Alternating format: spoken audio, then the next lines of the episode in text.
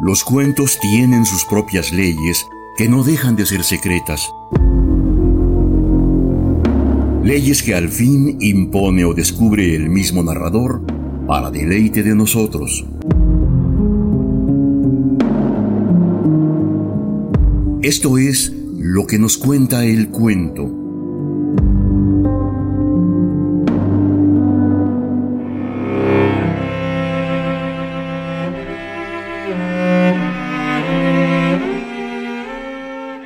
Sencillo para una dama con aspiraciones literarias e ideas innovadoras destacar y ser aceptada en el París permanentemente revolucionario de mediados del siglo XIX. Aquel fue un escenario eminentemente masculino donde casi todo intelectual era un conspirador, y los cenáculos artísticos eran presididos por gente de los tamaños de Victor Hugo, Alexandre Dumas o Gustave Flaubert. Aurore Lucille Dupin optó por irrumpir en aquella hermética cofradía cobijada por el escándalo, y con el seudónimo de Georges Sand logró reconocimiento como una escritora capaz de trascender en el epicentro de la literatura romanticista francesa. Nuestra literata nació en París en julio de 1804. A partir de 1836, su obra comenzó a registrar enorme demanda, cuando ya había adoptado entonces el atuendo masculino que le permitía moverse más libremente por París y le concedía acceso a lugares en los que se excluía a las mujeres. Ávida coleccionista de amoríos, su relación con el compositor polaco Frédéric Chopin ha pasado a la historia como una de las asociaciones artísticas más tormentosas de aquella época.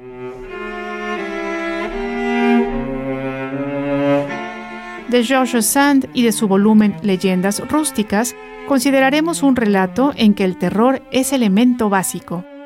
Acompáñenos por favor a la lectura de Las lavanderas nocturnas.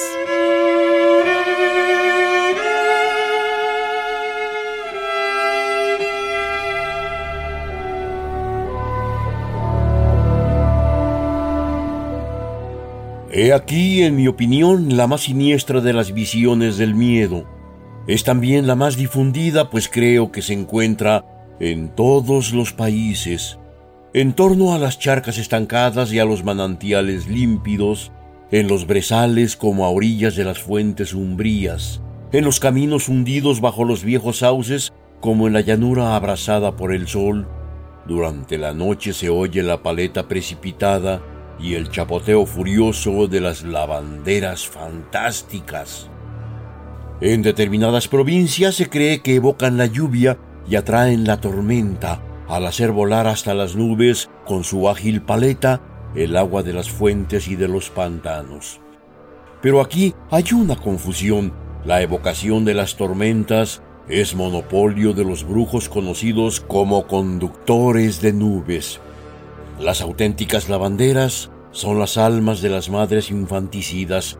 Golpean y retuercen incesantemente un objeto que se asemeja a ropa mojada, pero que, visto desde cerca, no es sino el cadáver de un niño. Cada una tiene el suyo o los suyos. Si ha sido varias veces criminal, hay que evitar observarlas o molestarlas, porque aunque tuviera usted seis pies de alto y músculos en proporción, lo agarrarían, lo golpearían en el agua y lo retorcerían ni más ni menos que como un par de medias.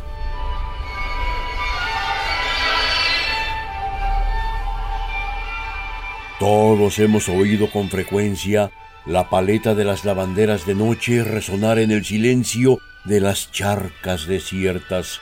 Pero no hay que engañarse. Se trata de una especie de rana que produce ese ruido formidable. Es muy triste haber hecho ese pueril descubrimiento y no poder esperar ver la aparición de esas terribles brujas retorciendo sus harapos inmundos en la bruma de las noches de noviembre a la pálida luz de una pálida luna creciente reflejada por las aguas. Sin embargo, yo tuve la emoción de escuchar un relato sincero y bastante aterrador acerca de este tema. Un amigo mío, hombre de más talento que sentido común, debo reconocerlo, y sin embargo un espíritu ilustrado y culto, pero debo reconocerlo también, proclive a dejar su corazón de lado, muy valiente ante las cosas reales, pero fácil de impresionar y alimentado desde su infancia con las leyendas de la región. Tuvo dos encuentros con las lavanderas que no contaba, sino con repugnancia y con una expresión en el rostro que transmitía un escalofrío a su auditorio. Una noche, hacia las once, en una traina encantadora que corre serpenteando y saltando, por así decirlo, sobre el flanco ondulado del barranco de Urmont, vio a orillas de una fuente a una vieja que lavaba y retorcía en silencio. Aunque aquella bonita fuente tuviera mala fama, no vio en ello nada de sobrenatural y le dijo a la anciana Está lavando muy tarde, buena mujer. Ella no respondió. Pensó que era sorda y se acercó. La luna estaba brillante y la fuente resplandecía como un espejo. Entonces percibió claramente las facciones de la anciana. Era completamente desconocida para él, lo que le sorprendió porque dada su condición de agricultor, cazador y paseante de la campiña, no había rostro desconocido para él a varias leguas a la redonda. Así fue como me contó personalmente sus impresiones frente a aquella lavandera singularmente retrasada. Solo se me ocurrió pensar en la leyenda una vez que había perdido de vista aquella mujer. No pensé en ella antes de encontrarla. No creía en ella y no sentí ningún recelo al abordarla. Pero tan pronto como estuve junto a ella, su silencio, su indiferencia ante la aproximación de un transeúnte, le dieron el aspecto de un ser absolutamente ajeno a nuestra especie. Si la vejez la privaba del oído y la vista, ¿cómo es que había venido a lavar tan lejos, sola, a esta hora tan insólita, a aquella fuente helada en la que trabajaba con tanta fuerza y actividad? Esto era al menos digno de observación, pero lo que me sorprendió aún más fue lo que yo sentí personalmente. No tuve ninguna sensación de miedo, pero sí una repugnancia, un asco invencible. Seguí mi camino sin que ella volviera la cabeza. No fue sino cuando llegué a mi casa cuando pensé en las brujas de los lavaderos, y entonces tuve mucho miedo. Lo confieso abiertamente, y nada del mundo me habría decidido a volver sobre mis pasos.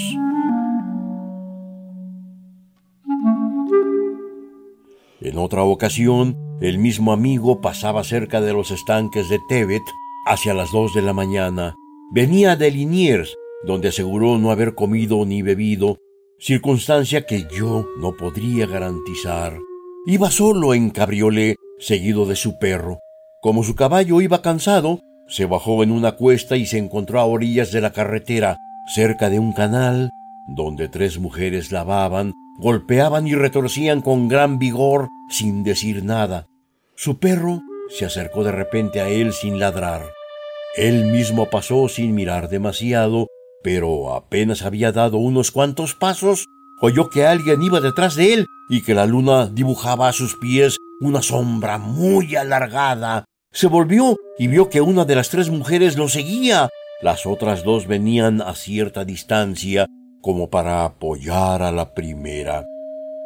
En esta ocasión, dijo, sí pensé en las lavanderas malditas, pero tuve una emoción distinta a la de la primera vez.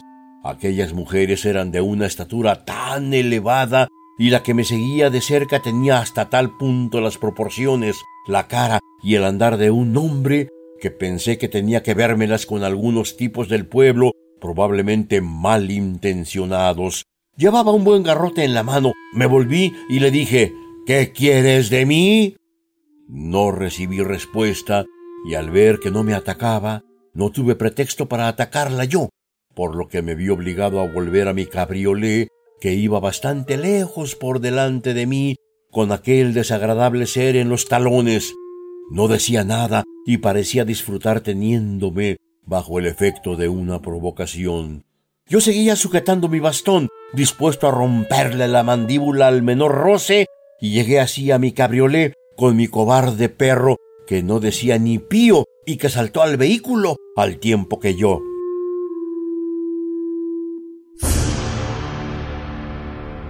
Entonces me volví, y aunque había oído hasta ese momento pasos tras los míos y había visto una sombra caminar al lado de la mía, no vi a nadie. Solo vi, a unos treinta pasos por detrás, en el lugar donde las había visto lavar, a las tres grandes diablesas saltando, danzando y retorciéndose como locas a orillas del canal. Su silencio, que contrastaba con aquellos saltos desenfrenados, las hacía ver aún más singulares y más penosas. Si después de haber escuchado este relato se intentaba hacerle al narrador alguna pregunta de detalle o darle a entender que había sido víctima de una alucinación, él sacudía la cabeza y decía Hablemos de otra cosa. Prefiero pensar que no estoy loco. Estas palabras, pronunciadas con expresión triste, imponían silencio a todo el mundo. No existe charca o fuente que no sea frecuentada bien por las lavanderas nocturnas o bien por otros espíritus más o menos molestos. Algunos de estos huéspedes son solo extraños. En mi infancia yo temía mucho pasar por delante de cierta cuneta donde se veían los pies blancos, las historias fantásticas que no se explican respecto a la naturaleza de los seres que ponen en escena y que quedan imprecisas e incompletas son las que más impresionan la imaginación. Aquellos pies blancos que caminaban, según decían, a lo largo de la cuneta a determinadas horas de la noche, eran pies de mujer, flacos y descalzos, con un trozo de vestido blanco o de camisa larga que flotaba y se agitaba sin cesar.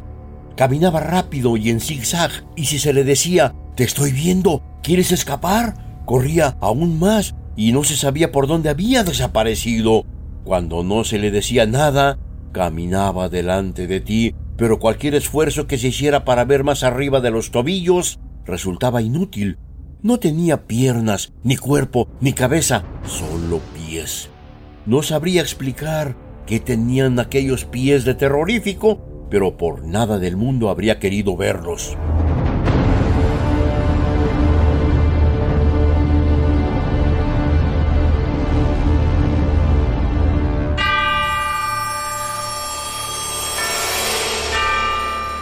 En otros lugares hay hilanderas nocturnas. Se escucha la rueca en la habitación en la que se está y en ocasiones se ven sus manos. En nuestra comarca he oído hablar de una brailleuse nocturna que hilaba el cáñamo delante de la puerta de ciertas casas y dejaba oír el ruido regular de la braille de una manera que no era natural. Habría que dejarla tranquila y si se obstinaba en volver muchas noches seguidas, había que poner una vieja hoja de guadaña a través del instrumento que cogía para hacer ruido. Por un momento trataba de romper la hoja, luego se cansaba, la arrojaba delante de la puerta y no regresaba más. También está la pellerús o harapienta nocturna que se sentaba en la guenillere de la iglesia. Pelle es una antigua palabra francesa que significa guenille, harapo. Por eso, el porche de la iglesia en que se sientan durante los oficios los mendigos que llevan pelle o guenille se llaman guenilleri. Aquella harapienta abordaba a los transeúntes y les pedía limosna. Había que cuidarse mucho de darle algo. De hacerlo se ponía alta y fuerte, aunque tuviera parecido achacosa, y te molía a palos. Un tal Simon Richard, que vivía en la antigua casa cural y que sospechaba alguna broma por parte de las chicas de la aldea hacia él, quiso bromear con ella. Lo dejaron por muerto. Yo le vi el costado al día siguiente que estaba muy magullado y arañado. Efectivamente, juraba que solo había visto a una anciana menuda, pero que tenía los puños de tres hombres y medio.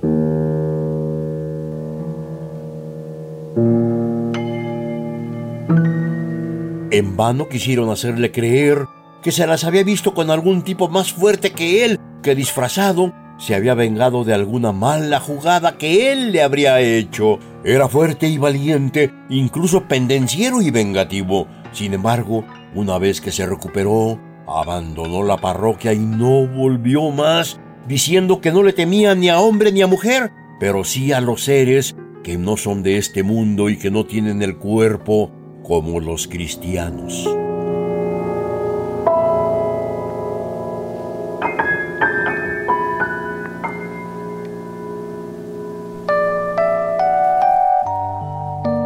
La carga de morbo que persiguió vida y reputación de George Sand se mantiene hasta nuestros días, nutrida por aquella costumbre de vestirse como varón, de acumular amantes y conspirar contra el sistema gubernamental.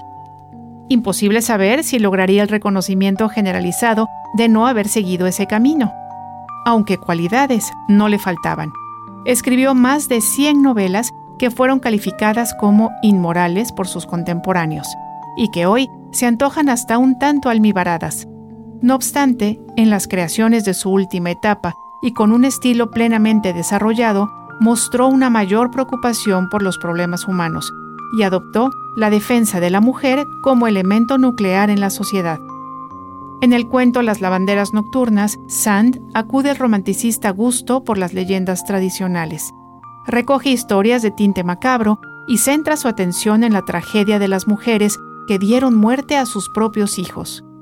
A la manera de los fantasmas conocidos como Levilly, ellas se reúnen por las noches cerca de las fuentes de agua, para aterrar a los viajeros.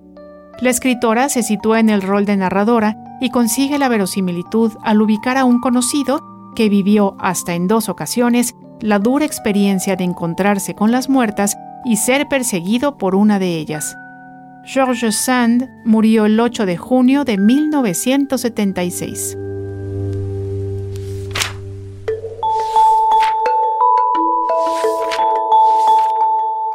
Los cuentos tienen sus propias leyes que no dejan de ser secretas.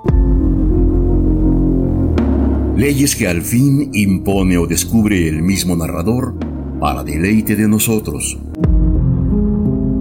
Esto fue lo que nos cuenta el cuento, una realización de Ileana Quirós y Jorge Vázquez Pacheco.